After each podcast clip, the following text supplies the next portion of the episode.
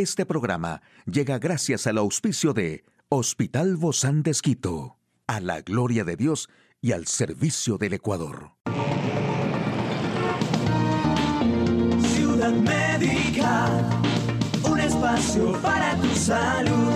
Hola, ¿qué tal? Qué gusto poder acompañarte. Yo soy Ofelia Díaz de Simbaña en este mundo tan apasionante de la salud. Estos son algunos beneficios para la salud con la cúrcuma. Ya que el té puede tener varios beneficios, la investigación sobre el impacto de la cúrcuma en diferentes áreas de la salud todavía está en proceso. No hay garantía de que la cúrcuma pueda ayudar con cualquier problema de salud y mucho menos curarlo. Sin embargo, algunos beneficios posibles incluyen los siguientes. Reduce los síntomas de la artritis. Como antiinflamatorio, la curcumina puede ayudar a reducir los síntomas más prominentes de la artritis. También mejora la función inmune. Según la investigación, la curcumina puede mejorar la función con propiedades antioxidantes, antiinflamatorias, antivirales y antibacterianas, además que ayuda a reducir las complicaciones cardiovasculares. La investigación ha demostrado que la curcumina puede ayudar a adelgazar la sangre, reducir el colesterol y prevenir el estrechamiento de las arterias. También ayuda a prevenir y tratar el cáncer. Además, ayuda a controlar el síndrome del intestino irritable. Previene y trata la enfermedad de Alzheimer. También protege contra el daño hepático y los cálculos biliares y controla las afecciones hepáticas. Ayuda a prevenir y controlar la diabetes. También a tratar y controlar afecciones pulmonares y ayuda a la pérdida de peso. Esto y mucho más, los beneficios de la cúrcuma.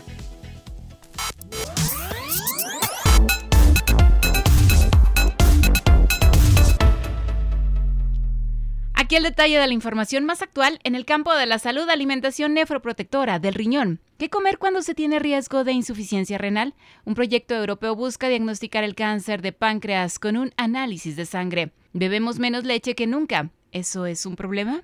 Ya lo sabremos.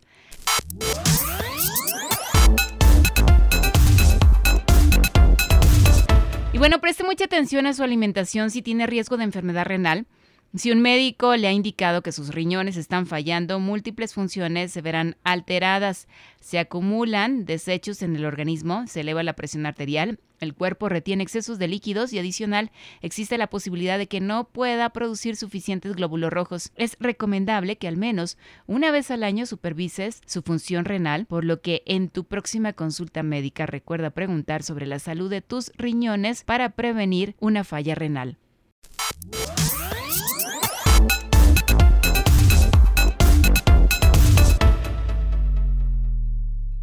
En estadio inicial no representa síntomas de manera que hacerse un chequeo que incluya un análisis bioquímico puede ser la única manera de conocer si los riñones están sanos y evitar la insuficiencia renal. Para evitar una falla renal puedes elegir comer alimentos frescos locales de temporada hechos en casa ya que dependiendo de los lugares a los que frecuentes puedes la comida fuera de casa contiene mucho más sodio. Fíjate también al momento de hacer compras en el supermercado en las etiquetas nutricionales y apóyate visualmente en el semáforo nutricional.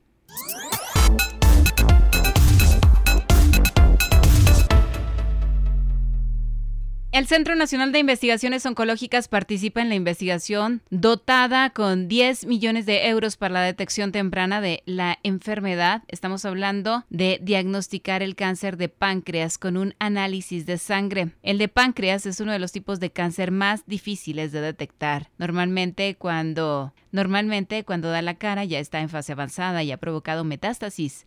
Así lo explica el jefe del grupo de microambiente y metástasis en el Centro Nacional de Investigaciones Oncológicas. Estos científicos participan en un proyecto europeo que pretende lograr la detección temprana de esta enfermedad a través de un análisis de sangre mínimamente invasivo. Los factores de riesgo son el tabaquismo, la diabetes, la obesidad y la pancreatitis crónica, pero hay mucha gente que no tiene muchos de ellos y sin embargo desarrolla cáncer de páncreas.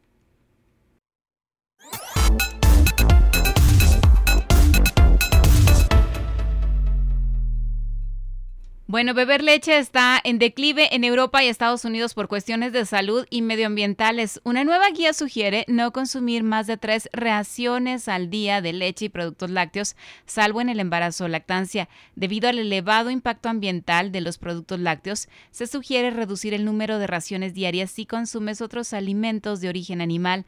Así lo advierte este organismo del Ministerio del Consumo. La agencia añade que en situaciones carenciales y de demanda nutricional elevada, el embarazo, lactancia, anorexia asociada al envejecimiento, el consumo de lácteos es recomendable por su alto aporte nutricional y su facilidad de consumo.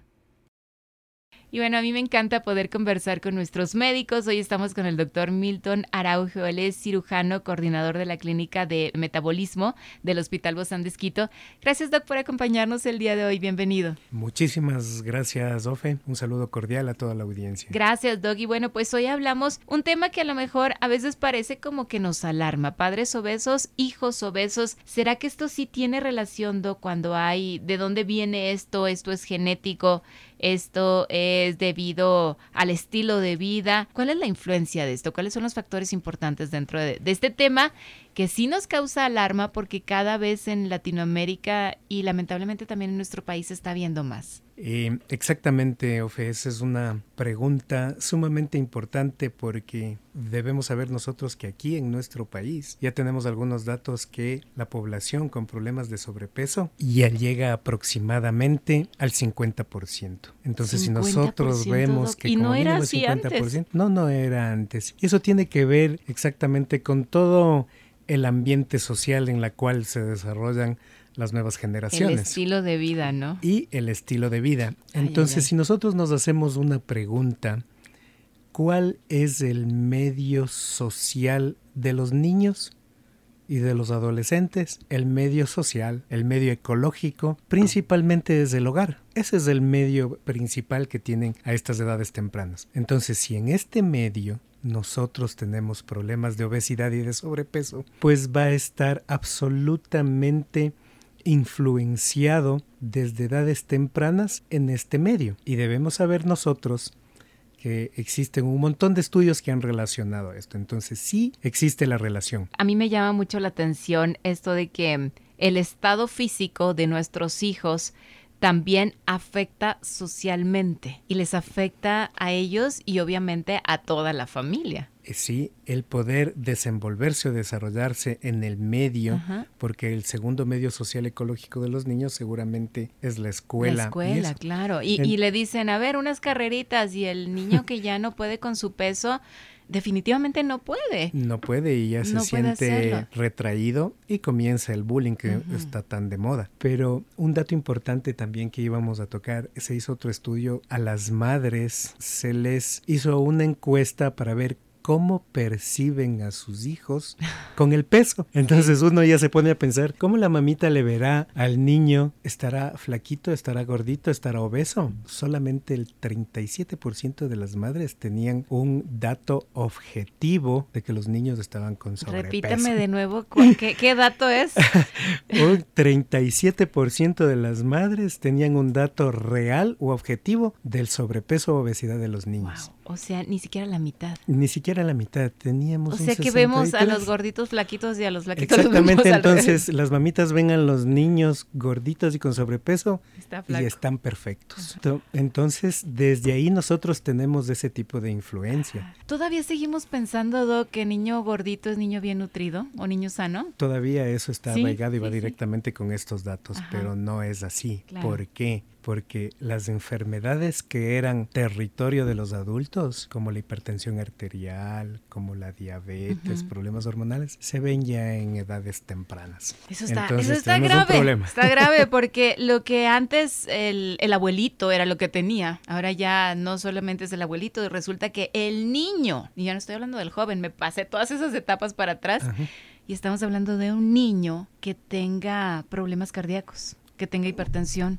Que tenga ese tipo de, de problemas desde edades tan tempranas. Imagínense en, en la, en la juventud o de adulto joven, Ay, no. pues la expectativa de vida se Claro. reduce. Y otro dato importante, los niños están realmente influenciados en la alimentación por parte de la madre. Ajá.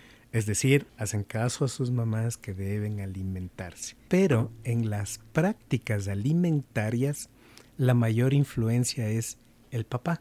Entonces, seguramente, ¿quiénes somos los más golosos? El papá. Ah, ya. Eso quería que, que- que di- saliera de su boca, no, no de la mía. El papá. Entonces, si el niño en su ambiente social ve a una mamá que está presionando por comer, pero le ve al papá come alimentos procesados, que se dedica Chatarra. que no hace deporte, que es sedentario. Entonces creo que así como que no tiene mucho peso decir cómo le irá a ese niño. Es decir, ahí. que la influencia del padre en lo que nos alimentamos en el hogar es muy importante. Es muy importante porque al inicio puede hacerse un hábito para el niño. Mm. Ah, Entonces le ve al papá que llega cansado en la noche y se come... Se sienta en la tele. Se sienta en la tele, se come una hamburguesa, se toma algún licor, no hace deporte, entonces esto se vuelve un hábito a esta edad, pero pasada esa edad se vuelve en un estilo de vida. Y ese estilo de vida es el que nos va a complicar el futuro. Hay otro dato aquí que también es impresionante porque un entorno con exceso de peso lleva a que busquemos parejas también con exceso de peso o con obesidad. Entonces eso claro se vuelve se vuelve más el problema aún mayor. Sí, es más, se ha visto en algunos estudios que si la pareja sentimental del paciente obeso también es obesa, tenemos hasta tres veces más la posibilidad de que siempre van a llevar la obesidad en su vida. Y en niños... Y con un sí montón de Y enfermedades. con un montón de enfermedades relacionadas. Y en niños jóvenes, si en su ambiente tienen otros niños que están obesos, parece que eso es lo normal, lo habitual. Mm. Se vuelve o- una normalidad entonces. Sí, se vuelve una normalidad, entonces no pasa absolutamente nada. Vivimos también entre la juventud, entre los hijos, con sobrepeso, estos picoteos provocados muchas veces por la ansiedad, que se da mucho en este ámbito. Eso también es un, un grave problema y que aumenta mucho más el tema del sobrepeso y la obesidad, pero también tiene su raíz e influencia en la casa, porque los niños picotean más si es que están entretenidos en las redes sociales, si es que están entretenidos en los medios audiovisuales. Entonces, tienen todo el tiempo como para estar atendiendo y seguir comiendo. Y no están entretenidos haciendo deporte porque no pueden picar. Claro. ¿Qué, qué entonces, cuál es la solución, Doc, a este problema de, de los padres y los hijos con obesidad? Porque si les preguntamos a la mayoría de estos niños o adolescentes si les gustaría ser más, más delgados, de seguro que ellos dirían que sí. De seguro que sí. Entonces, como ustedes han podido ver de lo que hemos conversado, tenemos factores hereditarios. No solo se sacan los lindos ojos azules del papá o de la mamá, sino también estos problemas de sobrepeso. Y los lindos obesidad. ojos negros, claro, Doc, ¿dónde los los dejo? ojos- Claro, también. Y tenemos los factores ambientales y los factores sociales. Lo que hay que hacer es controlar esos factores ambientales, principalmente en la casa, cambiando estilos de vida y comida saludable, y los ambientes sociales en los cuales pues se debe de promover la actividad física, el deporte y estar entretenidos en otras actividades que no demanden sedentarismo. Definitivamente no estamos diciendo exceso, ¿no? Excesos. En ningún lado, ni En por un lado ni por el otro, pero sí mantenernos activos. mantenernos activos y sobre todo en, en la niñez, en etapas tempranas. ¿Por qué? Porque así como nosotros tenemos un hábito que luego se hace un estilo de vida, si es que en los niños se hace hábito el deporte, el caminar, el correr, después se hace un estilo de vida. Entonces va a ser mucho más controlable y mucho más favorable para el desarrollo. Padres e hijos necesitamos mantenernos activos y mantenernos con un mejor estilo de vida, Estilo de vida para ser más saludables, definitivamente. Muchísimas gracias, mi querido doctor Milton Araujo, cirujano coordinador de la clínica de metabolismo. Yo creo que tenemos que hacer una visita por ahí para poder estar al pendiente de una mejor salud. Muchísimas gracias, un abrazo y también un abrazo para ti, amigo y amiga querida. Hasta la próxima.